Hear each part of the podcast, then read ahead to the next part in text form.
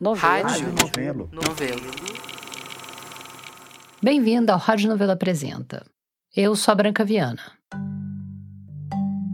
Todo mundo, hora ou outra, esbarra numa grande pergunta, dessas existenciais.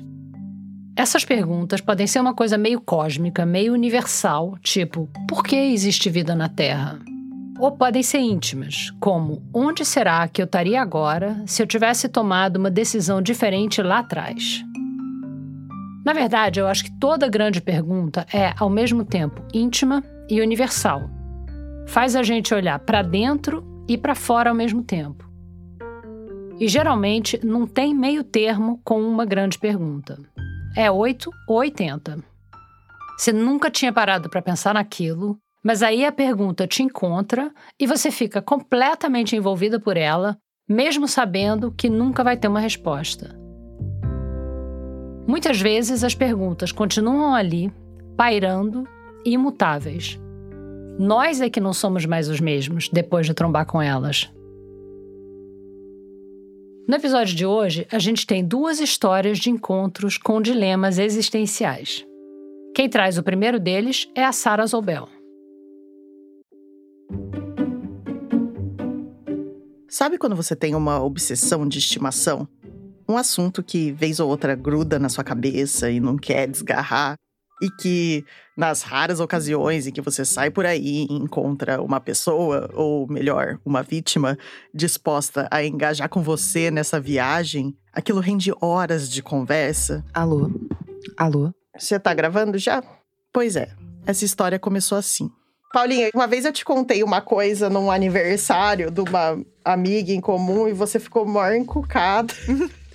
Você lembra o que que era? Paulinha é a Paula Scarpim, a diretora de criação na Rádio Novelo. Era sobre onde que mora a consciência no cérebro, não é? Uhum.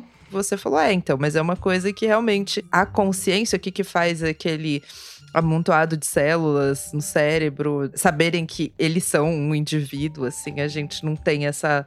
A ciência não sabe explicar. É um dos maiores mistérios, né, até hoje, assim. E é um problema que fica encucando, tipo, filósofos, cientistas há séculos. Sei. Basicamente, o que a gente chama de consciência é, é isso, essa experiência subjetiva em primeira pessoa, né? Tipo, como que eu sei que eu sou eu? Eu sei que eu tenho uma experiência individual e que você tem uma experiência individual que é diferente da minha, né? Sim. É, ninguém sabe. E tem, e tem esse. A ciência ainda não tem uma resposta para nossa experiência em primeira pessoa. Essa coisa que mistura pensamentos, emoções, memória e imaginação a todo momento. Essa experiência de existir e saber que a gente existe, que é tão única e tão diferente para cada um, e que ao mesmo tempo é comum entre todos nós. E daí tem várias teorias para isso, algumas mais espirituais, algumas mais práticas, né? Várias teorias para tentar explicar a consciência. Então tem tem a, as teorias mais científicas, né? Elas postulam que o cérebro é como se fosse o centro da consciência humana, de alguma maneira, certo? As teorias mais espirituais, muitas vezes falam da gente ou do cérebro mais como um receptáculo para a consciência, como se a consciência fosse uma coisa que viesse de fora, Hum. tipo uma alma assim, né, de certa maneira, né? Não é uma propriedade necessariamente fisiológica do cérebro, mas uma coisa que baixa na gente, assim. E que aí daria uma, uma coisa de abrir um espaço pra gente pensar no, numa consciência pós-mortem, né? Se ela não Isso. tá ligada ao processo. Isso, dá- abre espaço para pensar que essa consciência poderia durar, né, perdurar mesmo depois da morte do nosso corpo físico, enfim. Mas essas são as teorias mais espirituais que a gente não tem muito como testar cientificamente, né? Sim. E eu sou meio obcecada com isso tudo, porque antes de ser produtora de áudio, eu trabalhava com biologia molecular. Eu fui cientista, dessas de ficar na bancada do laboratório, de jaleco mesmo, por muitos anos. E, pensando no cérebro como centro e origem da nossa consciência, é justo sim falar que a gente já avançou muito em entender como esse órgão funciona. A gente já sabe um monte de coisas sobre como os neurônios se comunicam, como as partes do cérebro se organizam e como genes, proteínas e até RNAs podem afetar esse ou aquele processo neurológico. Hoje, a neurociência está usando técnicas super modernas e evoluindo mais rápido do que nunca. Mas a gente não sabe conectar exatamente os pontos entre as células e sinais elétricos no cérebro e a manifestação da consciência humana. Só que o que para mim é um completo mistério é como que essas coisas micro, né, essas células interagindo, essas moléculas dentro das células, né, tipo cascatas de sinalização, como isso vira um pensamento sabe? É, mais ou menos, não sei. Não tenho a menor ideia de como. Tem um abismo ali no meio. Tem um abismo enorme, assim, entre estudar as engrenagens ali dentro do cérebro e de fato a nossa experiência, sabe? Tipo, como uhum. que a gente uhum. tem um ponto de. E a gente nem começou a ver o fundo. O tanto que a gente consegue testar sobre consciência em animais é limitado, porque a gente não consegue se comunicar com eles bem, né? Uhum. E daí, quando chega dos humanos, tipo, você simplesmente não pode ficar abrindo a cabeça das pessoas pra ficar tentando descobrir onde é que tá a consciência. né? Então, fica um pouco complicado também. É... Mas, de vez em quando, a gente consegue acender um fósforo nesse abismo. É e ver um pouquinho mais do que está rolando ali. Mas a gente está chegando num ponto na ciência em que está dando para começar a testar algumas das teorias mais práticas da consciência. E às vezes está acontecendo de uma maneira meio acidental. Como? E um desses experimentos, quase acidentais, aconteceu no laboratório do Alisson. Eu sou Alisson Watri, sou professor da Universidade da Califórnia, na Escola de Medicina, no Departamento de Pediatria e de Medicina Molecular e Celular. O Alisson é um neurocientista brasileiro que tem um laboratório na UCSD, a Universidade da Califórnia em San Diego, que, por coincidência, é onde eu fiz o meu doutorado. Eu nunca trabalhei diretamente com o Alisson, mas como ele também fazia parte ali do núcleo brasileiro da universidade, a gente já tinha trocado ideia algumas vezes. Acho que deve fazer uns 10 anos que a gente deve ter se falado. Sério? É meu? E eu sabia que o Alisson é um desses tipos que gosta de dar uma viajada, que nem eu. É, né? Como é que eu sei, por exemplo, que você é consciente? Bom, eu sei que você é consciente porque você é parecida comigo, você reage da mesma forma, né? Você é, anatomicamente lem me lembra, né? E eu sei que eu sou consciente, então você deve ser também, né? Uhum. Uh, eu, eu, também a, a, faço assim mesmo o teste com o meu cachorro, com o meu gato. olho para eles, eles olham para mim, ele responde ao estímulo, eu, eu, né, eu sei quando eles sentem dor, então eu acho que eles são conscientes. Agora, quando chega já no peixe, né, no inseto, eu já tenho mais dificuldade de saber isso, né? Uhum. E é por isso que a gente. A gente estava agora mesmo falando sobre o quanto é difícil fazer esses testes de consciência de um jeito científico, né? Sem ser olhar no olho do seu cachorro. é, exatamente. Então... E eu fui falar com o Alisson justamente porque eu soube que no laboratório dele estão rolando uns primeiros lampejos, vai, de como a consciência se forma. Isso, na verdade, ninguém acreditava que, que isso era possível, né? Nem eu mesmo, né? Se você me perguntasse um pouco antes, eu diria que não. E, e foi uma surpresa. Foi um dado, né? Até produzido por um casal de brasileiros, o Kleber e a Priscila, que faziam pós-doutoramento comigo, né?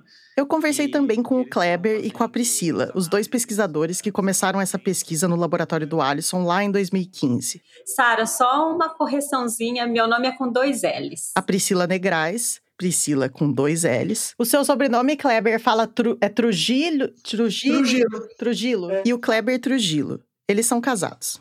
E eles estavam tentando otimizar um protocolo para fazer uma cultura de células que chama organoide cerebral. Os organoides cerebrais são basicamente pequenas bolinhas de células neurais, principalmente neurônios, que são mantidas naquelas plaquinhas de cultura de laboratório. O objetivo é criar uma estrutura 3D que simula o cérebro. Então, às vezes, eles são chamados popularmente de mini-cérebros. E qual que é o tamanho em escala de neurônios de um organoide, assim, comparado com, sei lá, um cérebro adulto? Ele tem mais ou menos 5 ah, milhões de células, sendo que é, metade disso é neurônio, né? 2,5 milhões, que é mais ou menos o cérebro de uma abelha o cérebro humano tem 86 bilhões, então é muito diferente né, em termos numéricos. Uh, a verdade é que os organoides cerebrais, essas bolinhas de neurônios, ainda são muito mais simples do que um cérebro humano seria. Sei lá, o que, que é? Tipo um grão de cuscuz, assim, sei lá, uma coisinha oh, meio. É, é mais ou é. menos. É. Cuscuz marroquino, no caso. Seco. É, é. Caramba, é muito pequeno. E de onde vieram esses neurônios? Então, esses é, neurônios são, são feitos a partir de células humanas E é uma técnica que você pega células tronco, só que não são células tronco embrionárias. Assim, eu posso pegar, por exemplo, a sua célula da pele, e daí eu reprogramo elas de volta para elas voltarem a ser célula tronco. E daí eu dou uns sinais para falar, tipo, vai, vai ser um neurônio, sabe? Daí elas vão Nossa, se diferenciando para poss- neurônio. Eu nem sabia que existia célula tronco não embrionária. Hoje em dia, essa técnica que permite a reprogramação de células de uma pessoa adulta para que elas voltem a se comportar como células tronco é bem mais usada na ciência do que o cultivo de células tronco embrionárias. Além do acesso ser mais fácil, dá para fazer célula tronco de qualquer pessoa. Então, isso é útil para estudar doenças, por exemplo. Por exemplo, assim, ah, eu tenho esse organoide, essa cultura de células tridimensional, eu vou testar de pessoas, por exemplo, com Parkinson ou com Alzheimer's, e daí eu quero ver efeito de diferentes drogas nessas, é, nessas culturas celulares. E aí, isso é um jeito de poder ficar testando coisas nesses cérebros sem precisar usar um, Uma pessoa. pessoa. Exato.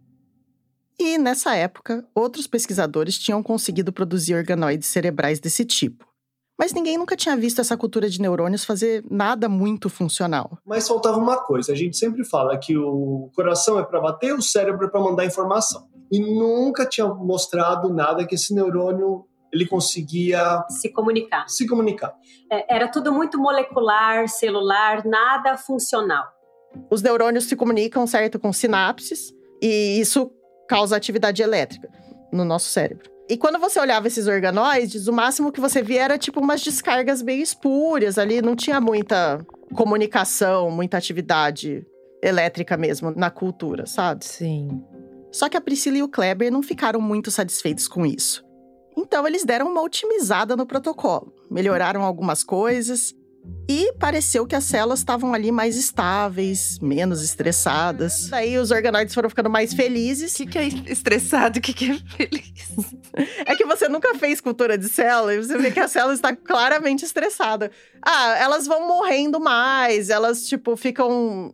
Elas mostram mais marcadores de estresse, né? Como ele- eles falaram que elas. E quem sabe, essas células mais felizes iam conseguir funcionar melhor como os neurônios do nosso cérebro. E nunca ninguém tinha ficado com esses organoides cerebrais por mais de algumas semanas. Daí, a partir do momento que a gente conseguiu, a minha ideia na época foi: vou acompanhar esses neurônios aí, né, através do tempo, para ver o que acontece com a atividade. Vamos ver o que dá. Né, assim, meio às cegas. Eles só estavam dando nutriente para as células e vendo se estava tudo ok, deixando elas felizes ali no cantinho delas. E aí eles começaram a fazer alguns testes para monitorar a atividade dos neurônios toda semana. E no começo, pouquíssima atividade, muito esparsa, um, um sinalzinho aqui, outro ali. E quando começou a atingir um mês e meio, dois meses, a atividade começou a crescer. Daí eu já fiquei mais empolgada, né? Eu falei, ó, o neu- neurônio aqui tá vivo, tá mandando informação. Os organoides começaram a mostrar atividade elétrica. Pensa assim, no começo, era tinha um tá ativado aqui, ativa ali, ativa um pouquinho lá, aumenta a atividade, mas eles eram todos não conectados, não sincronizados. Era esparso. Era espalhado. Aí passou mais algumas semanas e eu acho que foi a Priscila que foi olhar os organoides. E ela me chamou para falar, olha, vem ver que tem alguma coisa diferente. Alguma coisa tá Eu acontecendo aqui. ser- Os organoides estavam basicamente, tipo, piscando igual uma árvore de Natal, quando ela olhava, tipo, as atividades elétricas. Então, Isso, aumentar a quantidade de atividade é incrível.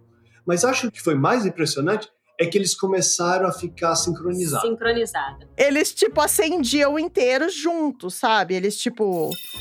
Tinha uma atividade elétrica em pulso, coordenada acontecendo ali naquele Então era assim, era uma onda, vum, sabe? Tipo, vinha atividade e apagava, vinha e apagava. E começou a ficar regular aí. E o que, que isso significa? O negócio de ser uma onda é é que acendia tudo ao mesmo tempo é significar que eles estavam se comunicando, né? Exatamente, que aquela rede neural estava toda interligada. Porque se eles não estivessem se comunicando, eles não saberiam que todo mundo tem que acender ao mesmo tempo. Mas eles estariam se comunicando.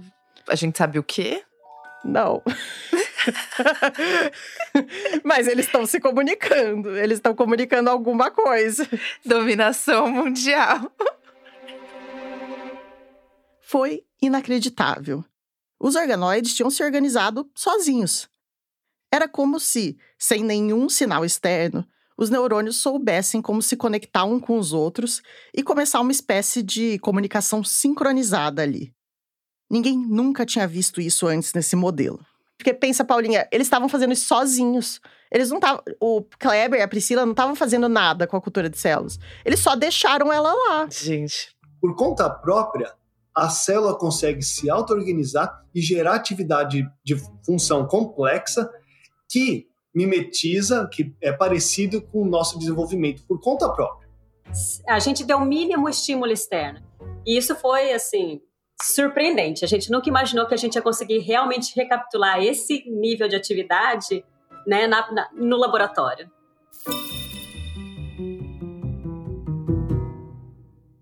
O Kleber e a Priscila continuaram monitorando os organoides por quase um ano. E conforme o tempo passava, a atividade neural ficou cada vez mais complexa. Outros tipos de células e conexões surgiram, neurônios estimulatórios, neurônios inibitórios, e a atividade deixou de ser totalmente sincronizada e começou a se parecer mais com o que a gente vê no nosso cérebro mesmo. Você tinha basicamente uma cultura de célula, pensa, ela não tá, ela não, não é um feto se desenvolvendo no útero em que tem mil sinais para ele, né? Mil sinais químicos da mãe, dele mesmo, enfim. Ele tá ali numa isolado num, numa plaquinha e eles, tipo, eles depois de um tempo começaram a se organizar sozinhos. Caramba. Você imagina que, sei lá, tem um feto se desenvolvendo na barriga da mãe. E no começo, né, aqueles neurônios dos que vão ser o cérebro dele vão se conectando, vão formando uma massa cada vez maior, vão começando a ser ativados. E basicamente era isso que eles estavam vendo, só que numa escala muito, muito menor. Porque afinal, o organoide ainda é só do tamanho de um grãozinho de cuscuz, lembra? Então, chegou no fim do experimento, eles tentaram ver, assim, aonde que tá, né, esse nível de atividade numa escala de cérebros humanos. E o que eles chegam à conclusão é que tá perto de um, do que você veria, tipo, talvez num, num fim de um desenvolvimento fetal. Os organoides cerebrais da Priscila e do Kleber chegaram, por conta própria, a um nível de atividade que seria comparável com o que acontece no cérebro de um bebê prematuro. Então, apesar de ser uma coisa muito pequenininha, estava chegando longe no ponto de vista de desenvolvimento, assim. Nossa. Isso mostra o quanto a gente é especial e o quanto a gente não é especial. A gente é especial porque o nosso cérebro, com toda a sofisticação e complexidade que ele tem para sustentar a experiência humana, parece ser capaz de se montar sozinho. E não é especial pelo mesmo motivo. Isso está acontecendo com todos os fetos humanos o tempo todo. E a Priscila e o Kleber mostraram que isso pode acontecer até com um aglomerado de células numa plaquinha de laboratório. Então esse trabalho mostrou, né, que o cérebro humano ele se auto-organiza. Ele... Aqui é o Alisson de novo. É, eu achei isso maluco, para falar a verdade. Eu, tipo, tô assim, meio de boca aberta. É impressionante, né? Eu, eu, é quase que um, é um milagre. Ele não quis dizer um milagre literal, mas sim uma maravilha biológica.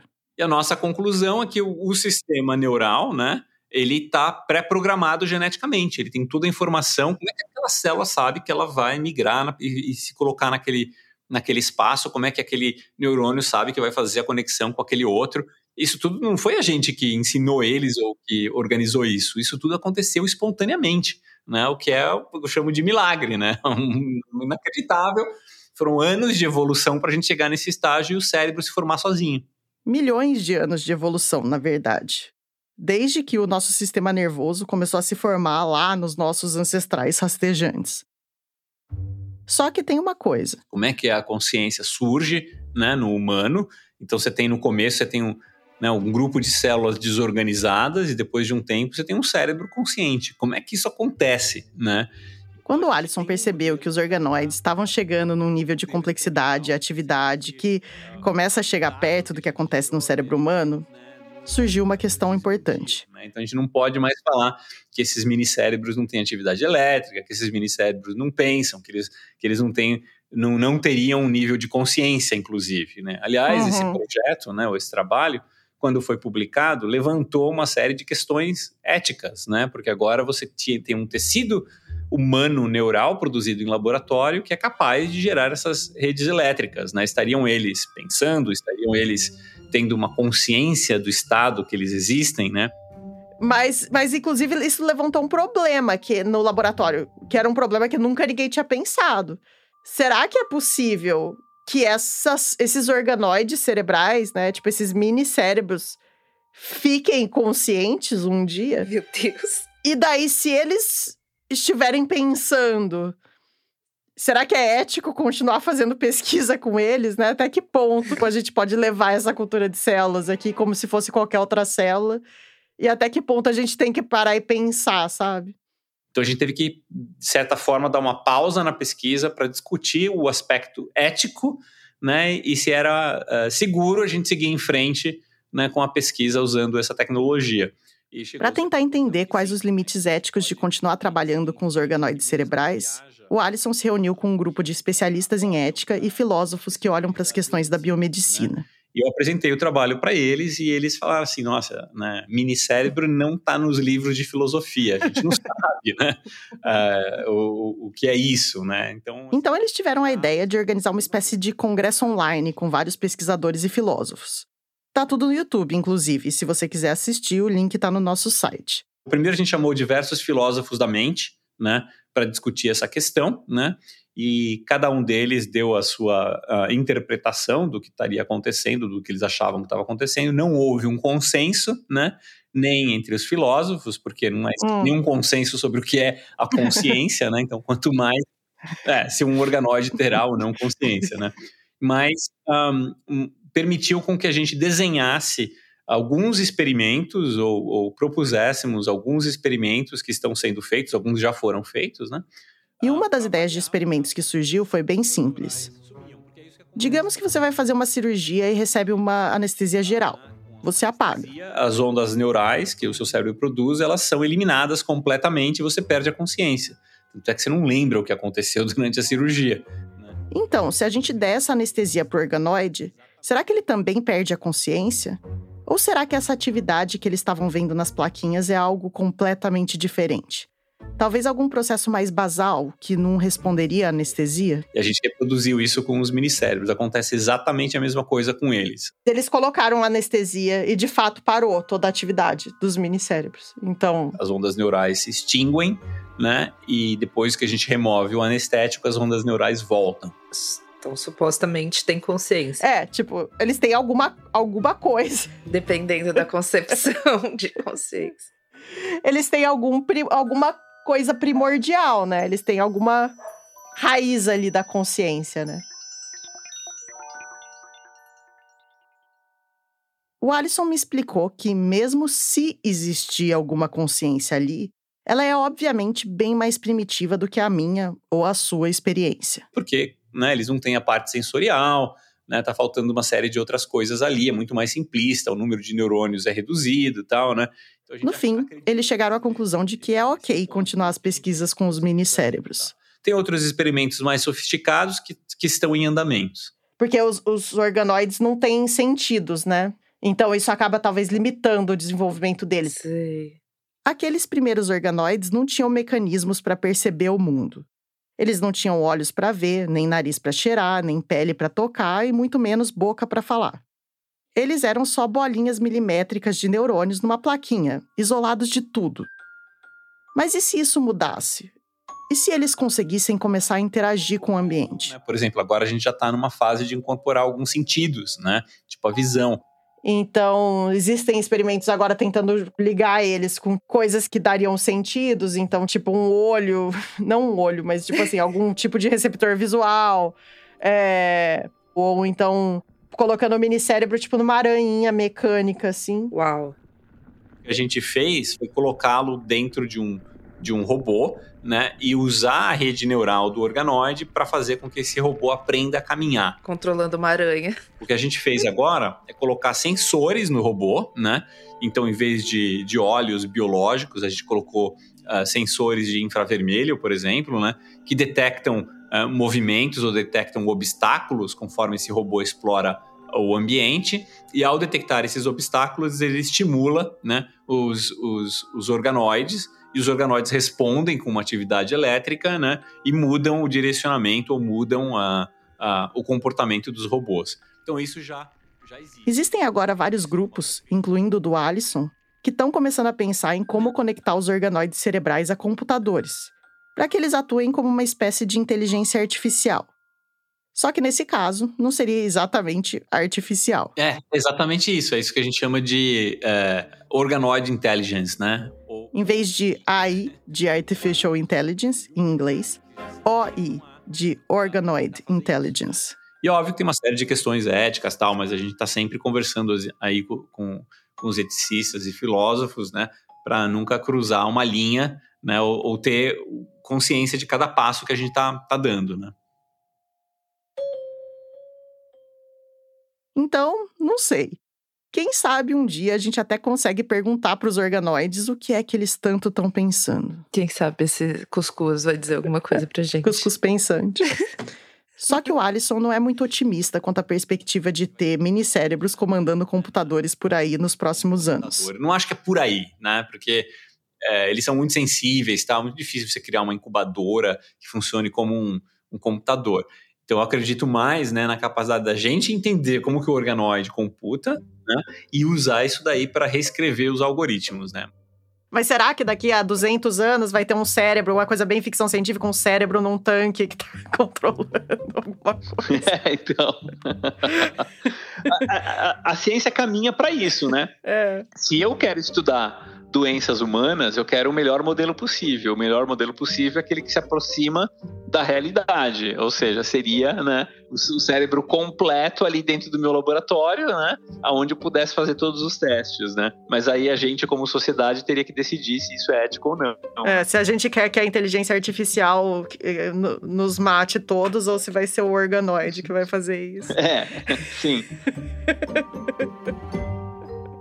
Brincadeiras à parte sobre o apocalipse robô, que pode ou não estar no nosso futuro, eu saio dessa história com mais perguntas do que quando eu entrei. Isso, né? Você começou, tipo, tentando fazer um modelo melhor de, de, de cultura de células e acabou com um organoide que talvez esteja pensando alguma coisa e que talvez esteja, sei lá, ensinando algo sobre a, a origem da consciência. É bem, é bem louco. Caramba. Mesmo que no futuro a gente consiga ter uma noção melhor de como a nossa consciência se forma, a gente não sabe por que a gente é consciente e nem como a consciência funciona. E eu não sei, assim, eles ainda estão fazendo vários testes, essa é uma pergunta que está longe de ser respondida, assim, mas. Mas eu não sei, eu, eu ainda não consigo. Eu não, não eu não sei se a gente é capaz de responder ela completamente. Não, ah, não sei. Com o conhecimento que a gente tem hoje, definitivamente não. Mas acho que tudo que a gente sabe hoje, em algum momento, alguém falou: ah, a gente não vai saber. Mas você acha que a gente vai saber um dia? Eu, não sei. Não sei, eu não sei. Assim, o, o limite é o, sei lá, o aquecimento global. E as... ah, é esqueci que, além do apocalipse robô, tem esse outro apocalipse pra gente se preocupar. É, quanto tempo a gente vai durar? Porque se a gente fizesse bom uso dos nossos recursos, a gente podia ficar por muitos, por muitos milênios aqui pesquisando, mas provavelmente não vai ser o caso. Né? É, então, ou os humanos vão terminar de descobrir em Marte, ou então. então, cheguei mais. É, espero que não. Mas vamos deixar esse papo para a próxima festa da firma. A gente continua não sabendo explicar nada, mas quem sabe? Quem sabe um dia. Sim. Essa foi a Sara Zobel, produtora sênior da Rádio Novelo. Já já a gente volta.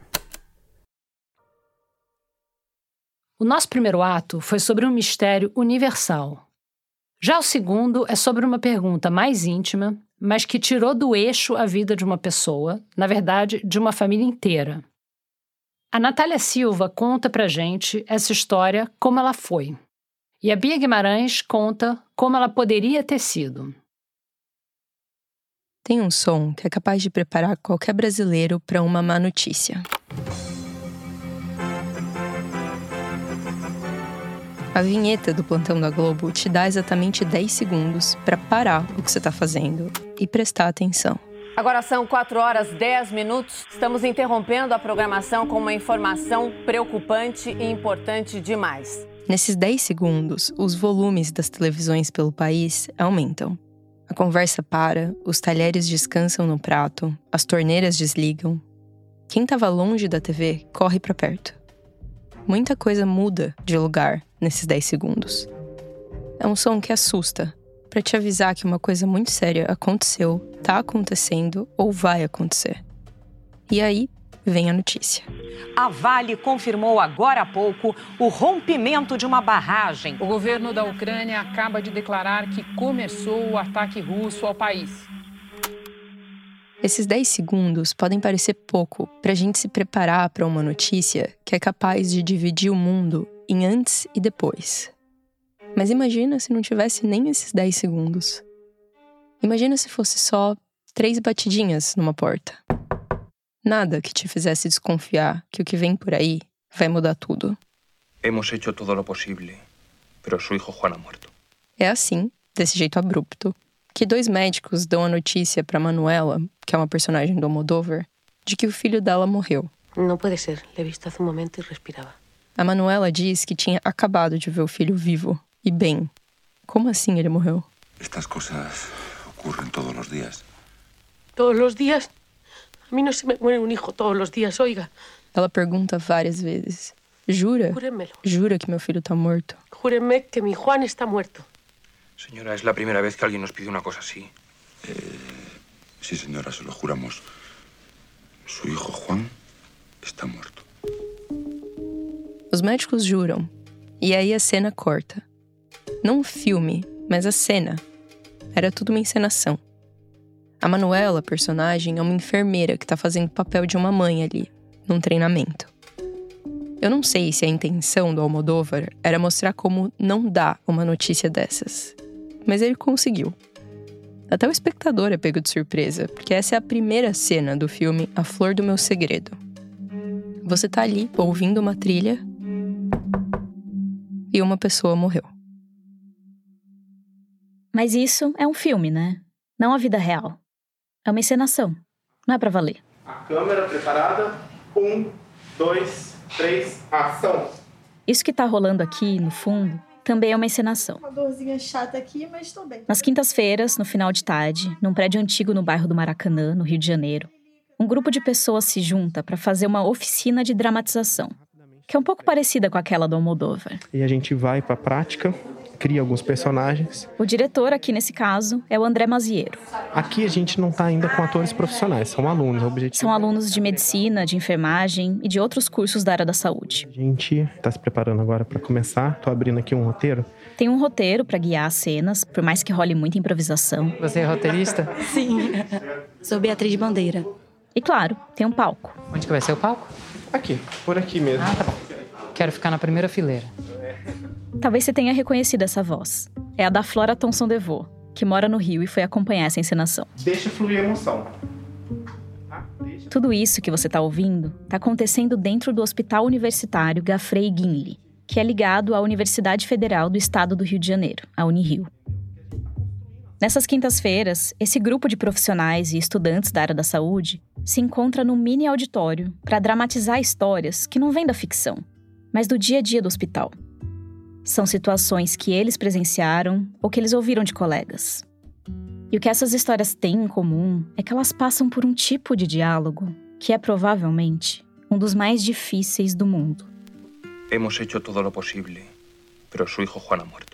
Por exemplo, contar para uma pessoa que alguém que ela ama acabou de morrer. Ou contar para um paciente que ele tem uma doença grave e que a vida dele pode estar chegando ao fim. Estas coisas ocorrem todos os dias. Por mais difícil que seja, todo dia, várias vezes por dia, essas notícias precisam ser dadas. Esse é o desafio da cena: é comunicar uma previsão de fim da melhor maneira possível para a pessoa. De que forma podemos fazer isso? Essa encenação é um treino para os médicos e outros profissionais de saúde saberem o que fazer e o que não fazer quando chegar a vez deles de dar essa notícia para alguém. Geralmente, o exercício funciona assim. Primeiro, eles fazem a cena do jeito como ela aconteceu. O mais próximo possível à cena realística. Mas mudando os nomes e os detalhes para não ficar antiético. E improvisando as falas, preenchendo as lacunas. Daí eles param e conversam sobre a encenação. Eles discutem como foi o diálogo, como o personagem da médica ou do enfermeiro usou as palavras, como foi a atitude e a postura dessa pessoa que tem uma notícia tão delicada nas mãos e como que o paciente e a família dele foram acolhidos. Ou não. Daí a gente volta a cena e faz o roleplay, quer dizer, substitui os personagens por outras pessoas que tentam fazer aquilo de uma forma um pouco mais apropriada. Nesse dia que a Flora foi acompanhar a oficina, a história que ia servir de base para a encenação surgiu de um lugar diferente. Ela não veio daquele hospital, nem da vivência daqueles participantes ou de colegas deles. Mas hoje eu estou muito inspirado por uma situação que foi colocada por um ouvinte da, da Rádio Novela. A cena a gente vai ter acesso ao e-mail para ter noção. Tem aí? Tem. Quer ler? Quero. Vamos lá. Diagnósticos. Como lidar com um diagnóstico difícil? Por volta de maio de 2021, estava no hospital com minha mãe. Kevin, é, você pode começar se apresentando, por favor? Bom, meu nome é Kevin Cassini, sou de Caxias do Sul, Rio Grande do Sul. Enfim, é, eu acordei aí uma madrugada que precisava escrever alguma coisa sobre o que eu vivi nesses dois anos. Em maio de 2021, a mãe do Kevin, chamada Joanete, começou a ter umas dores no abdômen. E não se conseguia descobrir o que, que era, qual que era o problema. Os médicos pediram para fazer alguns exames de estômago. Ela retornou do exame e o médico disse: Ó, oh, não, não, encontramos nada no, no, estômago, não tem nenhum problema, mas a gente sabe que tem dores no, no, no abdômen e a gente vai continuar investigando, né? E aí, a gente estava ali no quarto e daqui a pouco o médico bateu na porta e, e fez um sinal. Mas eu não conhecia esse médico, na verdade. Não era o médico que estava cuidando da, da mãe. E ele chamou eu e minha irmã para fora do quarto. Um, dois, três, ação! Quando que eu vou sair daqui, hein? Acho que eu acho que hoje a tarde a gente tá liberado. Ó, deve ser a doutora. É. Só um minutinho, vocês podem me acompanhar um pouquinho? Tá, tá a gente já volta, tá, mãe? E aí, nesse momento, ele, ele disse assim: É, que bom, não tem nada no, no estômago, mas tem um problema grave, né? é, um câncer de pâncreas, um estado avançado, eu imagino de quatro a seis meses, ele falou pra gente, assim. E disse, ok, e, é, e saiu. Foi assim que o Kevin recebeu a notícia que dividiu a vida da mãe dele e da família toda entre antes e depois. Até hoje não sei quem que foi, quem que era esse médico, por que foi nos dado essa notícia dessa forma, sabe? O Kevin e a irmã dele ficaram chocados. Sem saber o que fazer, eles voltaram para onde eles estavam antes para o quarto. Eu só entrei no quarto, fiquei em silêncio. Meu pai e a mãe estavam ali ainda, a gente não resolveu não falar nada, sabe? O que, que a doutora queria? Não, ela tava só vendo, queria um documento pra, pra alta mesmo, mas aí a gente tá resolvendo já, tá? Fim de cena.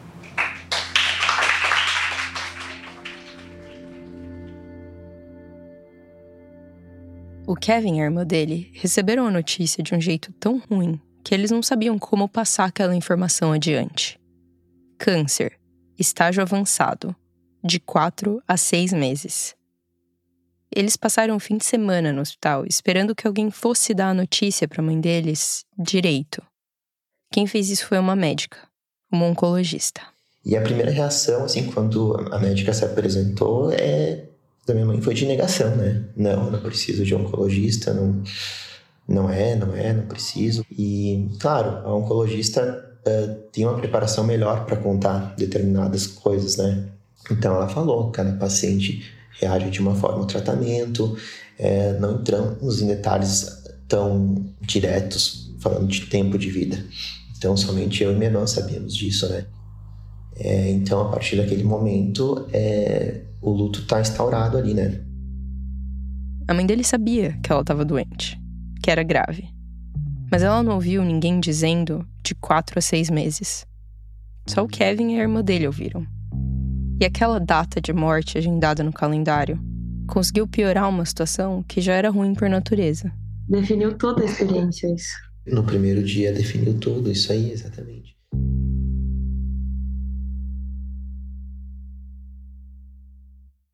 No exercício de dramatização, lá no hospital da Unirio, quem entrou no lugar do médico que deu a notícia para o Kevin e para a irmã dele foi a Simone Cotrim. Simone Cotrim é meu nome. Ela e o André Maziero, que é o responsável pelo grupo de dramatização, trabalham juntos. O cuidado paliativo tem isso. Quando ele pega a gente, quando ele morde a gente, a gente é capturado.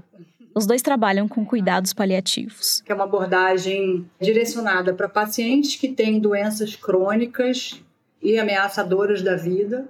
Então, no dia a dia do hospital, eles vivem cenas como essa que eles fizeram, inspirada na história do Kevin, o tempo todo. Só que ali ela estava interpretando o tipo de médico que ela tenta não ser na vida real. Ela mal se apresentou, mal perguntou como a paciente e os filhos dela estavam. Pode me acompanhar um pouquinho? Ela chamou os filhos para fora da sala e excluiu a paciente daquela conversa que era sobre a vida dela. Ela pegou o celular para olhar uma mensagem durante a conversa. Uma olhadinha aqui. E ela deu a notícia sobre o câncer e sobre o tempo de vida de um jeito corrido e distante. É um tumor grande. Como se ela não soubesse ou fingisse não saber que estava dando a pior notícia do mundo para aqueles filhos. É, para mim foi muito difícil não responder as perguntas e dar esse corte. Quando a cena acabou, o grupo começou a discutir cada ponto do que aconteceu. Foi bem difícil, especialmente dar, virar as costas e deixar eles naquela angústia, ali no, naquele desamparo, né? Vários elementos da história fizeram eles falarem: isso acontece muito. Estas coisas ocorrem todos os dias. Todos os dias? A mim não se me muere um hijo todos os dias, oiga. O que mais doía na dramatização que eles estavam fazendo era saber que a história do Kevin e a maneira como a família dele foi tratada tá longe de ser uma exceção. Hoje, olhando para trás, o Kevin chegou à conclusão de que o problema não foi só a maneira como a notícia foi dada, foi também o que foi dito. A informação que mais machucou ele, de que a mãe dele só tinha mais quatro ou seis meses de vida, essa informação tão difícil de digerir era tratada como uma espécie de dádiva por algumas pessoas ao redor dele. Como se fosse um tempo bônus. Vocês têm um tempo é, para conviver com sua mãe, para, vamos lá, se despedir, fazer coisas boas, é, como se fosse uma coisa fácil, leve, sabe? E, e, não é leve, nunca foi leve. Então eu fiquei me questionando. É, é bom, eu, eu, devo ser grato por ter esse tempo, mas ao mesmo tempo eu não encontrava leveza nesses momentos que eu, que eu tinha com ela. Era, era sempre duro, sabe? Tu fica pensando como é que vai ser esse momento, como vai ser, quando vai ser, né? E aí, beleza, então vamos aproveitar esse tempo, fazer um almoço e aquela situação pesada, sabe? Que tu procurava leveza no abraço e e às vezes era desesperador, sabe? daquele abraço. Não, é, é, difícil explicar, assim, porque tu tem a pessoa ali, assim, mas tu tá se preparando, sabe? É, é, é, é difícil. Não é como imaginava, talvez, sabe? Tu vê que tu não é capaz de realizar tudo naquele tempo. É, então tu já não sabe o que fazer com esse tempo, sabe? Que resta. A mãe do Kevin tinha 68 anos quando veio o diagnóstico.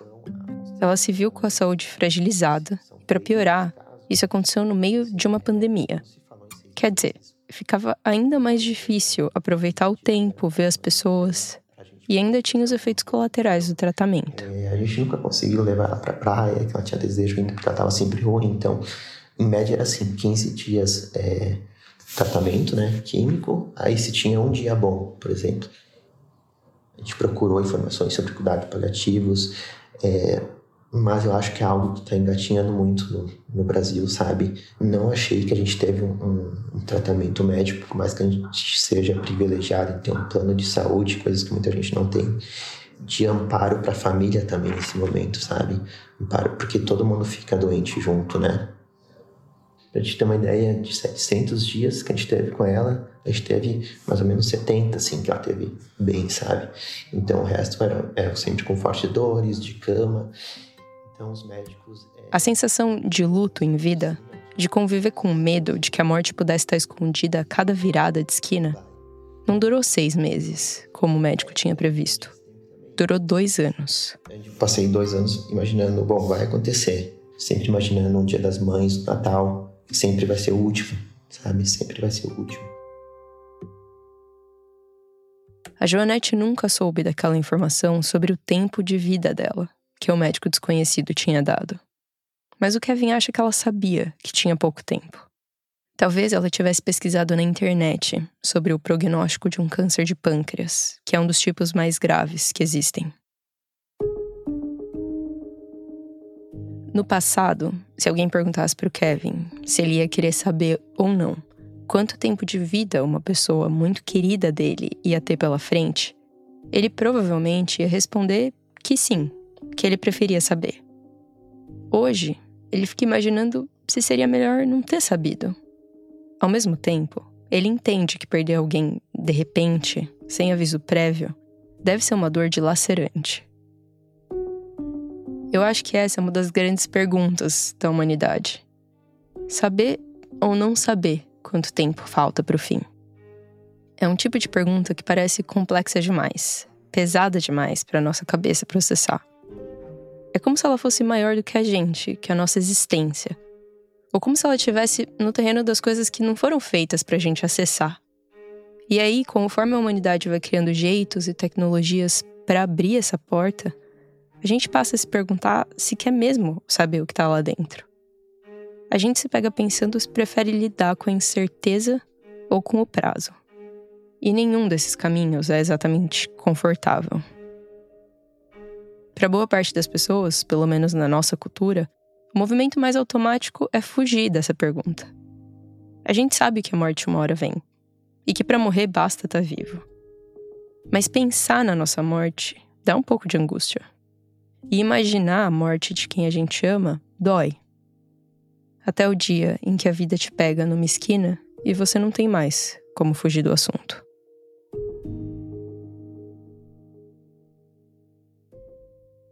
Enquanto a gente fazia esse roteiro que você está ouvindo, eu não parava de pensar num livro que uma amiga minha escreveu. O nome dela é Paula Gomes e o nome do livro é Ninguém Morre Sem Ser Anunciado. Eu fiquei pensando nele porque a história se passa num mundo em que essa escolha entre saber e não saber o tempo que nos resta, essa escolha simplesmente não existe. É uma espécie de universo paralelo em que todo mundo sabe como e quando vai morrer. Essa informação fica num site, tipo um sistema de busca.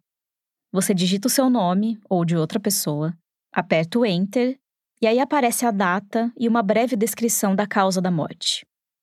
E mesmo que você escolha nunca buscar o seu nome nesse site, que você direcione para o spam todos os e-mails de atualização de data de falecimento, mesmo assim vai ser muito difícil ou impossível você desviar dessa informação. Se no nosso mundo a gente conhece uma pessoa nova e depois vai espiar o perfil dela no Instagram, lá nesse mundo paralelo do livro, é normal que as pessoas espiem o desfecho umas das outras. E aí, uma hora ou outra, alguém vai deixar escapar alguma coisa para você, ou as pessoas vão te tratar de um jeito diferente, com pena ou com pressa, como se soubessem que você vai morrer cedo, que seu tempo está contado. A morte cravada no calendário marca toda a vida daquela pessoa e de todo mundo ao redor.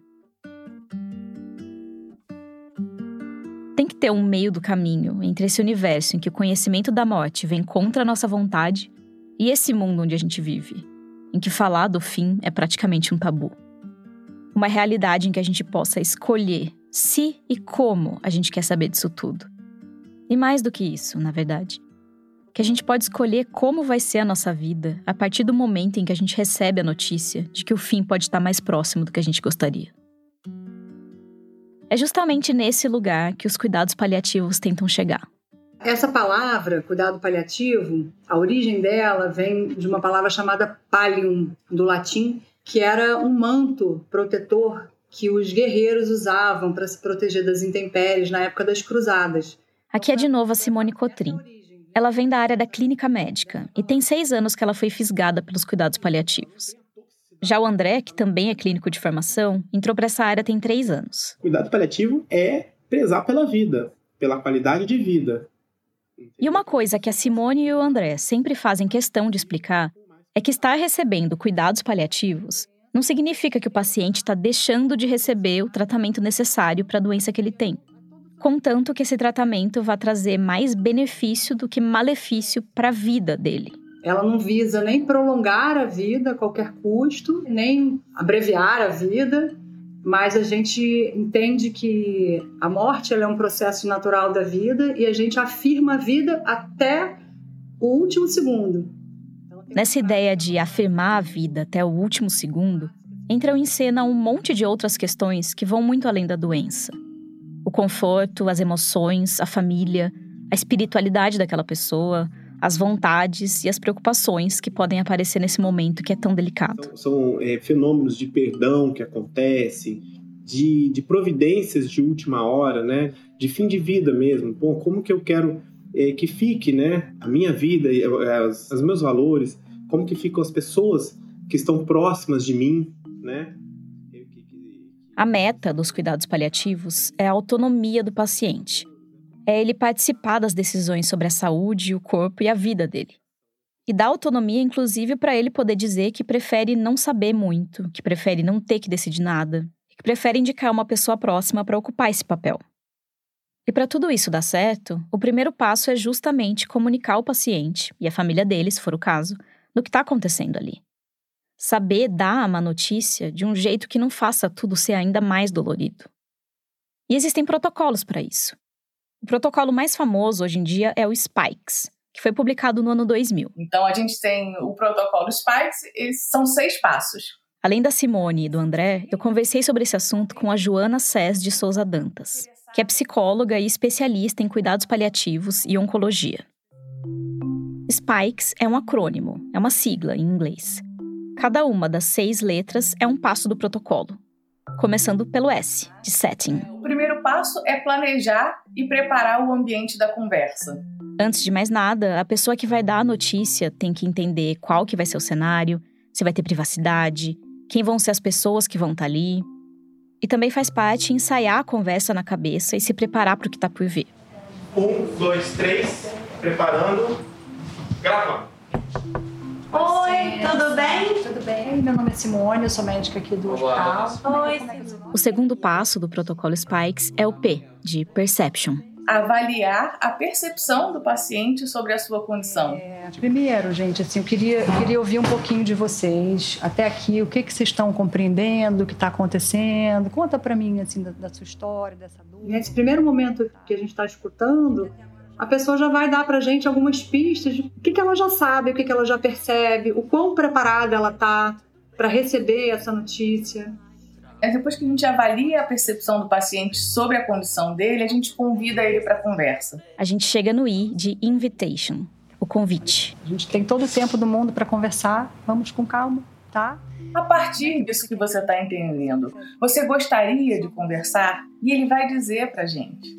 Né? Ou ele vai dizer diretamente, ou ele vai dizer de uma maneira né, não tão direta, mas que, que dê para a gente entender até aonde ele quer saber. Porque eu posso querer saber, mas eu posso não querer saber tudo. Pode falar, tá Feito isso, vem o K, de knowledge, conhecimento. Infelizmente, as notícias que eu trago não são boas notícias, tá? E aí a gente sim pode oferecer conhecimento e informação a esse paciente, na medida em que ele desejar. Infelizmente, a tomografia mostrou, de fato, uma lesão, um tumor. Essa é a hora de comunicar o quadro na medida em que o paciente quiser saber. E também de responder as perguntas sobre a doença, o tratamento, os efeitos colaterais, as perspectivas. Fazer outros exames. Então vem o E de emotions ou empathy, acolher e abordar as emoções dos pacientes com respostas afetivas. A gente não estava esperando isso. Não sei, eu sinto muito. Eu não sinto tava, muito. Ela estava bem.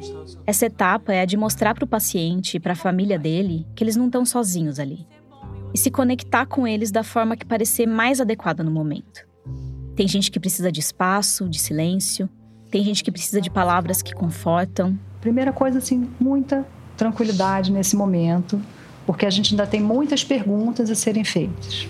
Tá? E muitas respostas, né? Na verdade, a gente ainda tem muitas respostas a serem feitas. E por último, no final de Spikes, vem outro S, agora de Strategy. O sexto passo né, é traçar, então, uma estratégia, um planejamento de cuidado. É apresentar para o paciente as opções de tratamento com honestidade, calibrando as expectativas. E vamos pensar nas próximas etapas. E entender juntos qual vai ser o melhor caminho para aquela pessoa ter a melhor vida que ela pode ter até o final.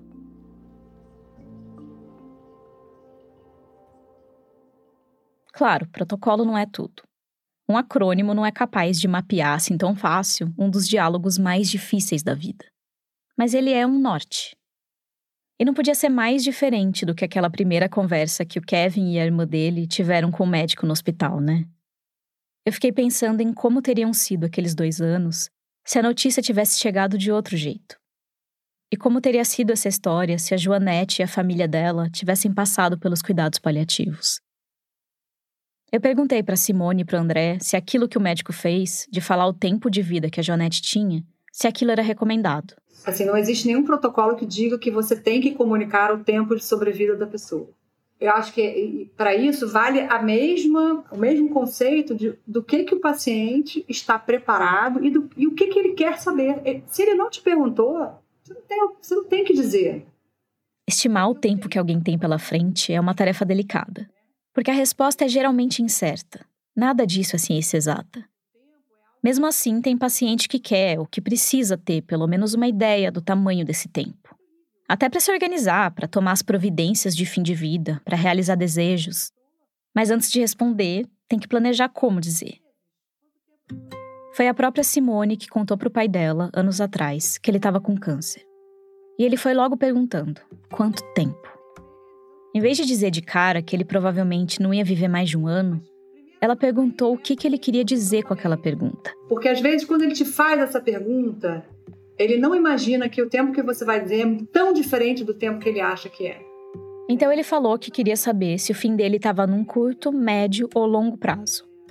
O curto prazo seria imediatamente. Ela disse que então não, não era curto prazo. E o médio prazo para ele seria de dois ou três anos. Aí ela disse que sim, médio prazo. O pai dela não viveu tudo isso, mas ela teve que encontrar um caminho para responder a pergunta que ele fez de um jeito que fosse confortável para ele ouvir. Eu não recebi esse tipo de treinamento ao longo da minha formação médica.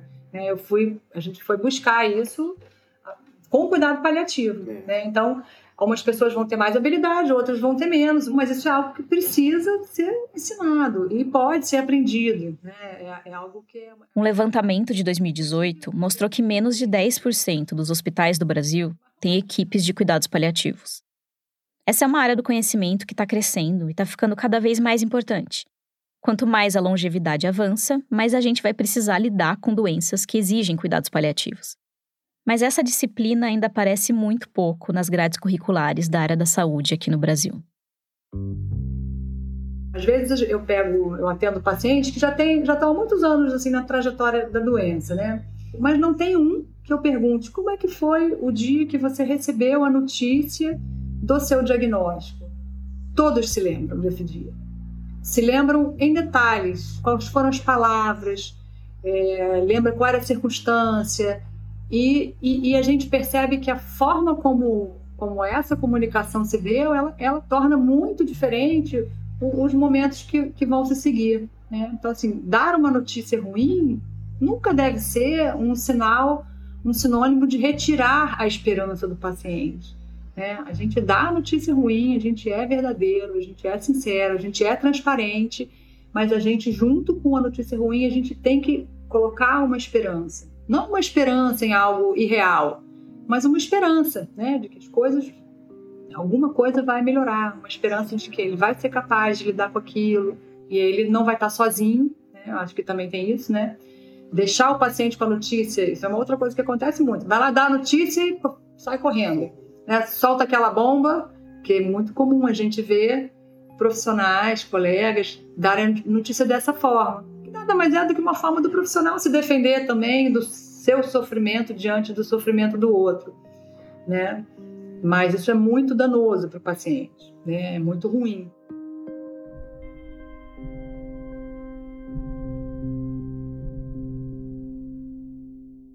Você queria poder conversar com esse médico que te deu essa notícia? Sim.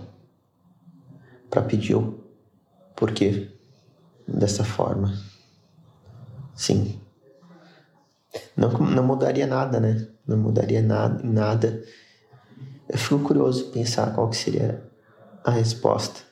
Não mudaria o final, né? Como você falou, mas mudaria a experiência, talvez. Mudaria a experiência, sim. Mudaria a experiência, sim. Não dá pra gente saber exatamente por que, que aquele médico que falou com o Kevin e com a irmã dele agiu daquele jeito. Se ele foi pego de surpresa e não sabia como dar notícia. Se ele conhecia o protocolo Spikes, mas por algum motivo não conseguiu seguir os planos daquela vez. Se ele achava que estava fazendo a coisa certa.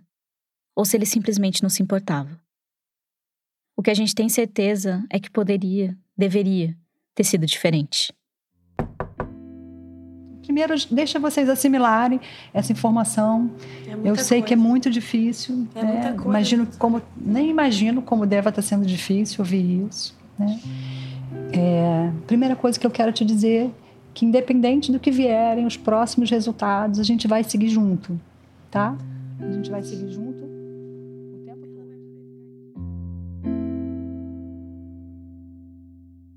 A Joanete morreu em abril de 2023. E mesmo que o Kevin tenha pensado na morte da mãe dele todos os dias por aqueles dois anos, quando chegou o momento final, foi muito mais difícil do que ele imaginava. Depois que ela faleceu, eu comecei a ajudar meu pai a, fazer aquela parte difícil de separar as roupas, né? E eu encontrei um bilhete dela pra mim, sabe? E nossa, eu quase desmoronei assim, né? E até, até nesse momento ela pensou na gente, na gente, né? Pensou em mim, em dar um conforto, né? É, por mais que o sofrimento fosse dela, ela sabia também que a gente estava sofrendo com isso, né? E é isso que eu levo dela, é esses ensinamentos. É... Ela, ela fez ser quem eu sou hoje. Tudo que eu sou eu devo a ela. Me conta um pouco o que, que tava nessa carta. Sim. Deixa eu pegar aqui até. Eu leio, eu carrego essa carta sempre comigo. Tava no seu bolso? Tava no meu bolso. Eu deixo sempre na carteira, né? Eu levo na, na carteira. Então ela começa assim: é, Menino que dorme debaixo do olhar de Deus, desejo que você não o perca jamais. Que caminhe pela vida tendo paciência como sua melhor aliada. Conheça o prazer da generosidade e a paz de quem não espera nada em troca. Que entenda seus pesares e saiba acompanhar os pesares alheios. Desejo a você um olhar limpo, uma boca prudente, um nariz compreensivo, ouvidos incapazes de recordar intrigas, lágrimas precisas e temperadas. Desejo a você a fé na vida eterna e o sossego que essa fé concede, sua mãe.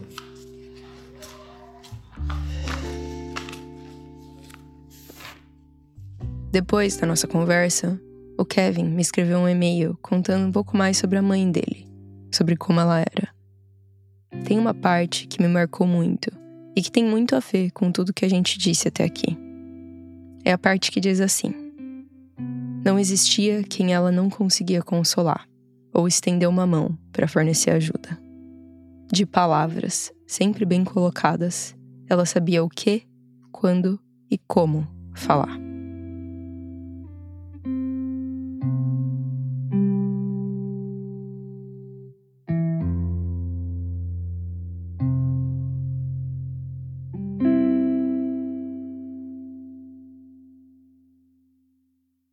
A gente volta daqui a pouquinho.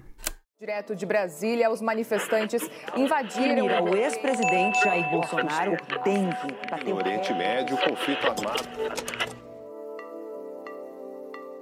Se as notícias se atropelam, se a velocidade das redes tira o foco, saiba que existe um podcast para dar nexo a tudo isso.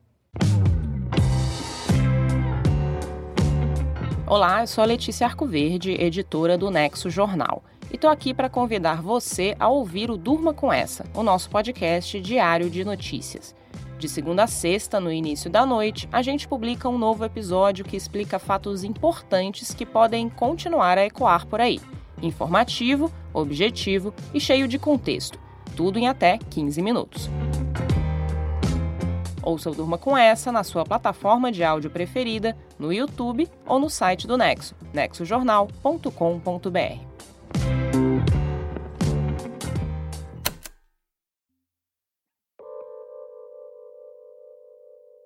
Obrigada por ficar com a gente até o fim de mais um Rádio Novela Apresenta.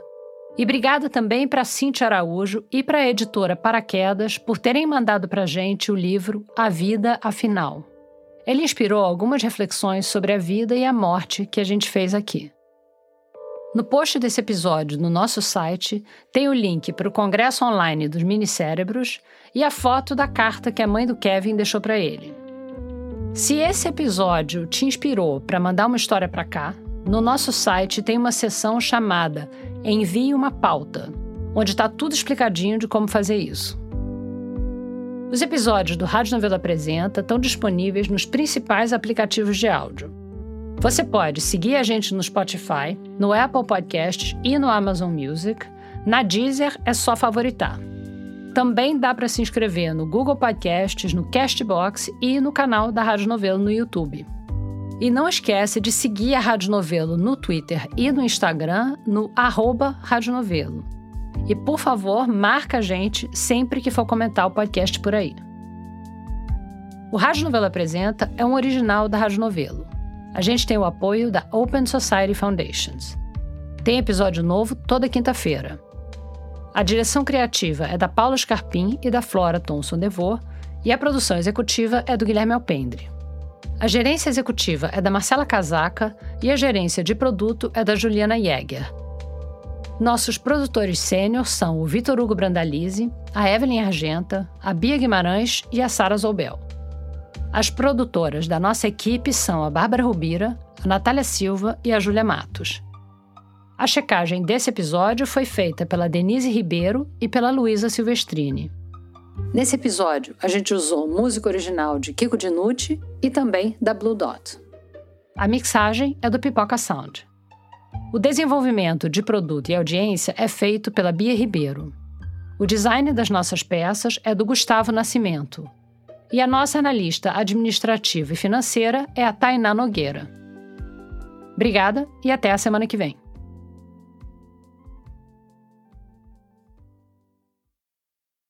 Oi! Você acabou o episódio do Apresenta dessa semana e está procurando outro podcast bacana para ouvir? Você já ouviu Tempo Quente? É um podcast original da Rádio Novelo, uma série em oito episódios sobre aquecimento global. Na verdade, é sobre como o Brasil, que é um país que tinha tudo para estar tá na vanguarda das políticas ambientais no mundo, está correndo sério risco de perder o bonde da história. E também sobre como os vários lobbies do agro, do carvão, etc., estão contribuindo para isso. Vai lá no seu aplicativo preferido de podcasts ou no nosso site e procura Tempo Quente. Você não vai se arrepender.